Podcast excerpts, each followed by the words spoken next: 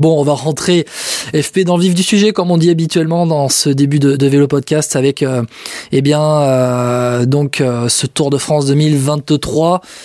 FP, si on résume la victoire finale, euh, la bataille pour la victoire entre Pogacar et Vingegaard, on, on se trompe, on est trop hâtif euh, ou ça va vraiment être ça? C'est toujours pareil. Hein, euh, sur le début du Tour de France, euh, ça va être évidemment Vingegaard-Pogacar. Après, on a eu les interviews où Pogacar dit qu'il est remis à 70% au niveau de son poignet, euh, qu'il a fait beaucoup d'entraînement, il sait pas trop comment il voilà, il va se sentir en course. Il dit qu'à l'entraînement, il n'y a pas de douleur, donc euh, on va attendre de voir la course. Et euh, moi, je suis curieux de voir. Après, c'est toujours pareil à Tour de France, quoi. C'est vu comment c'est difficile, vu comment il va être tendu, elle va être tendue la première semaine. On n'est pas à l'abri d'une chute ou tu vois, ou d'un tour qui est un peu remanié. Euh, c'est 2015 Nibali, je crois, hein, euh, il me semble, si je dis pas de bêtises. Où euh, voilà, le Tour de France, il- on- à la base, on pensait pas à une bataille avec euh, Nibali, Perrault et Pinot. Euh, je dis pas- 2014. 2014, pardon. Euh, et, euh, et voilà quoi. Donc euh, on, je suis curieux de voir en fait ce que ça va donner parce que vraiment les étapes sont euh, assez euh, délicates et difficiles et tu vois pas forcément à l'avantage de Vingegaard ou Pogacar. En tout cas la première semaine. Ah, t'as quand même euh, un Pogacar qui euh, est un coureur qui a remporté Liège-Bastogne-Liège, qui euh, sait faire sur Oui, mais blessé. Ben, même blessé. Eh, même euh, blessé, euh, Pogacar va falloir faire attention. Alors après, il y a quoi? Il y a peut-être un peu d'intox hein, dans ces paroles, hein, dire que son poignet est à, en tout cas, c'est à 70%. Je sais pas, je, je sais pas. Franchement, Pogacar, euh, c'est, il est pas mal en intox aussi. hein. Il doit y avoir de l'intox, c'est sûr. Je pense qu'il a bien compris la leçon de l'année passée avec la Jumbo-Visma qui avait une meilleure équipe que lui. Euh, ils avaient bien roulé en équipe face à lui. Donc là, il a Yates pour l'accompagner, Pogacar. Mais euh, l'intox ou pas, euh, mine de rien, il a quand même une grosse blessure. Il revient euh, quelques semaines à peine après euh, sur le Tour de France. On va dire un coureur lambda, il ne serait pas à 100%. Donc moi, je crois pas à un Pogacar à 100%. Donc c'est pour ça que je te dis que la première semaine, euh, et Vingegaard, je le vois pas sur les étapes de première semaine à prendre un gros avantage, tu vois. Donc s'il y a un coup à jouer pour un autre coureur, bah ça peut être là cette première semaine. Tu Justement. penses pas que, alors, au-delà de vouloir gagner le Tour de France euh, dans la première semaine, il a- va y avoir une, volonté de, prendre le- les moindres, la moindre seconde.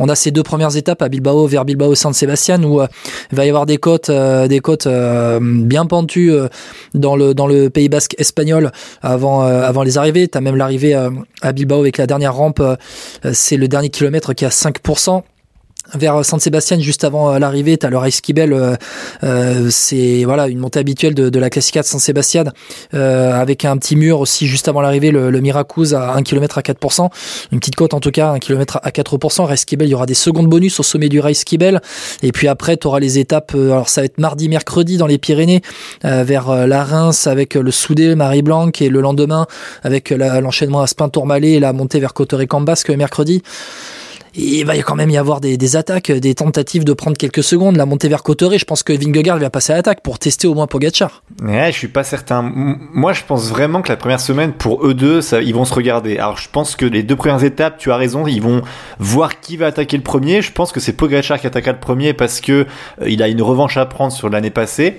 Je suis pas d'accord. Ah, tu penses que c'est Vingegaard qui va te dire, euh, je vais prendre les devants et j'y vais? Ouah, Ah ben Vingegaard va forcément tester Pogacar. Il va le tester, mais ils vont le tester. Alors, moi, j'y crois pas aux grosses attaques dès le début. Moi, je pense que vraiment, tu vois, sur les premiers maillots jaunes, on en parlera tout à l'heure, un Alaphilippe, Van Der Poel, presque un Van Aert, hein, s'il veut aller le chercher, euh, j'y crois plus. Euh, mais Vingegaard, je pense qu'il restera au chaud, mine de rien, et les étapes qui lui conviennent le mieux, eh, c'est beaucoup plus tard. Euh, ça commence véritablement peut-être dans les Pyrénées, et encore, peut-être plus au niveau du Puy-de-Dôme, allez, peut-être Cotoré-Cambasque, euh, celle-là, à la limite, ou et Puy-de-Dôme derrière, donc...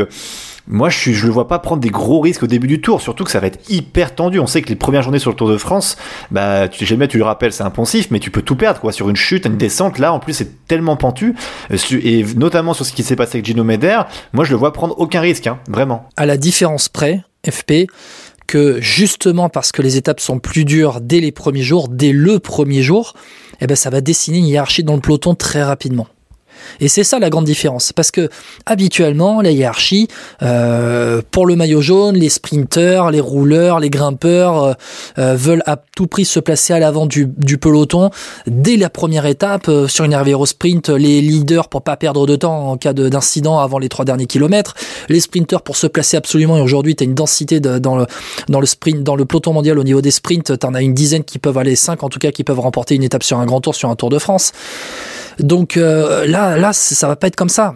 Ça va être accidenté dès le début. Les sprinters, ils vont mettre, euh, ils vont mettre le clignot euh, rapidement et ils vont laisser, à mon avis, les favoris, les punchers se bagarrer pour la, victoire d'étape et donc les, les, premiers maillots jaunes. Enfin, t'as quand même des étapes hyper accidentées. T'as 3000 mètres de dénivelé sur les deux premières étapes quand même. Donc ce qui veut dire que la hiérarchie va être dessinée très rapidement et très rapidement on va savoir qui ne joue pas le général. Oui, ça c'est vrai. Après, c'est pas parce que tu vas prendre un peu de temps, euh, enfin perdre un peu de temps, je parle pour les, ceux qui visent le top 10, hein, pas Pogachar ou Vingegaard, que tu as forcément tout perdu sur les deux, premières étapes. Hein. C'est pas parce que tu prendras une 30 que tu auras perdu. Surtout, surtout, sur ce Tour de France. Parce que je pense vraiment que ce Tour de France, tu peux vite récupérer en fait. Tu vois, si t'as une très bonne journée et que tu te sens bien le coup, euh, moi je pense vraiment que tu peux vite récupérer.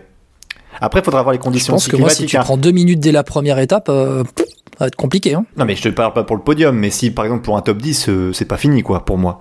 Mais il faudra voir aussi les conditions climatiques. Hein. Je vois qu'il va faire nuageux. Alors est-ce qu'il y aura de la pluie ou pas, je sais pas. Mais euh, voilà, il faudra voir aussi ça parce que mine de rien, ça joue sur ce genre d'étape, ce profil accidenté, un petit pliège effectivement ou euh, ouais les Ardennaises quoi. Donc non, non, je suis curieux, mais moi sur Après, cette bataille... pour ceux qui ne connaissent pas la météo au Pays Basque, faut quand même savoir que le temps est extrêmement changeant qu'en une demi-heure à peine vous pouvez passer d'une grosse averse à un grand soleil et revenir sur une averse une demi-heure plus tard.